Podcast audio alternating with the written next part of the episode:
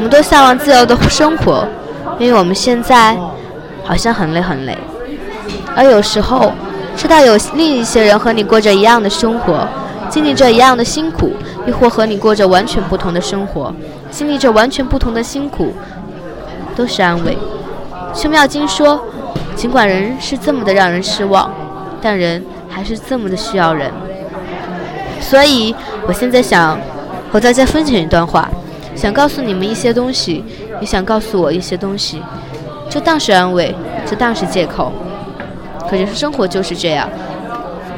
我为什么不找借口？我为什么不放放纵自己？我为什么要荒废青春？我为什么要来不及了才后悔？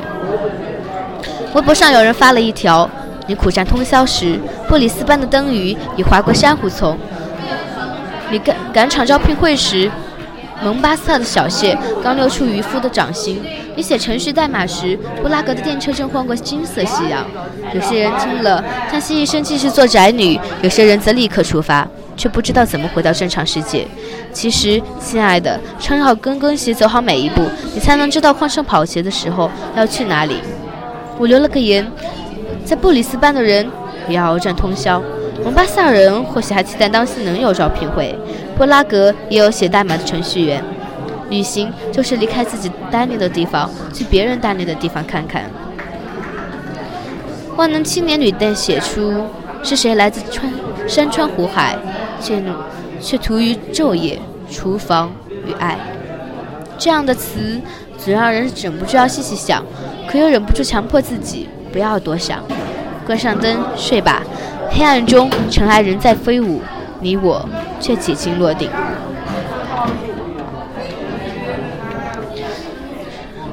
说完这些，我们再聊聊生活吧。最近和同学开始互相通信，通信吧？怎么说？这是我第一次很认真的和一个人通信，并且很认真的回信。他跟我写了很多东西，我也写了很多东西。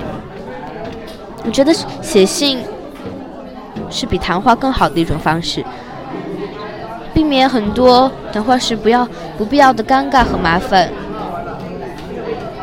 我觉得文字本本身就是很美的东西。好吧，我也不想太文艺，所以我们讲讲其他的吧。好吧，我知道你肯定觉得我是不是很文艺啊，对吧？所以我们换个换个换个方式吧。我一定要让你们明白，真正的我真的不文艺啊。好吧，听到这些话，你当然觉得我不文艺了。好，我就是个神经病，我的确就是个神经病，我就是个神经病。你或许觉得我有精神病。Everyone like this. Your words like this. 我们都有病，但是否有病，有些的时有些时候只取决于我们有没有。影响到他人，我们总要为自己所做过的事负责，所以很多时候，就是我早已料到结果，我还是义无反顾的去做。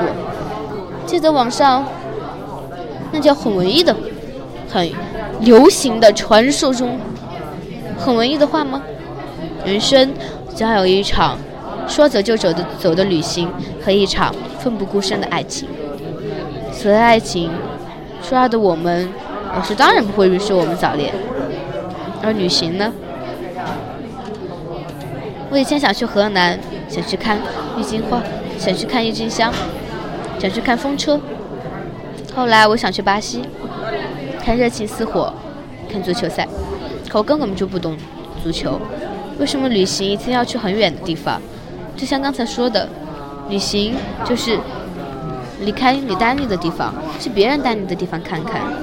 所以，我想去一个地方，只要那里有漫天星光，有我爱的人和爱我的人，仅此而已。我还是会回到我原本的生活，继续赶公交、挤地铁，继续赶作业，当然还要抄作业。但不管怎么样，人生如此短暂，如果我们都不都不曾为自己的青春努力。我们又凭什么感叹时光阴流逝？我们又凭什么感叹时间去哪儿了？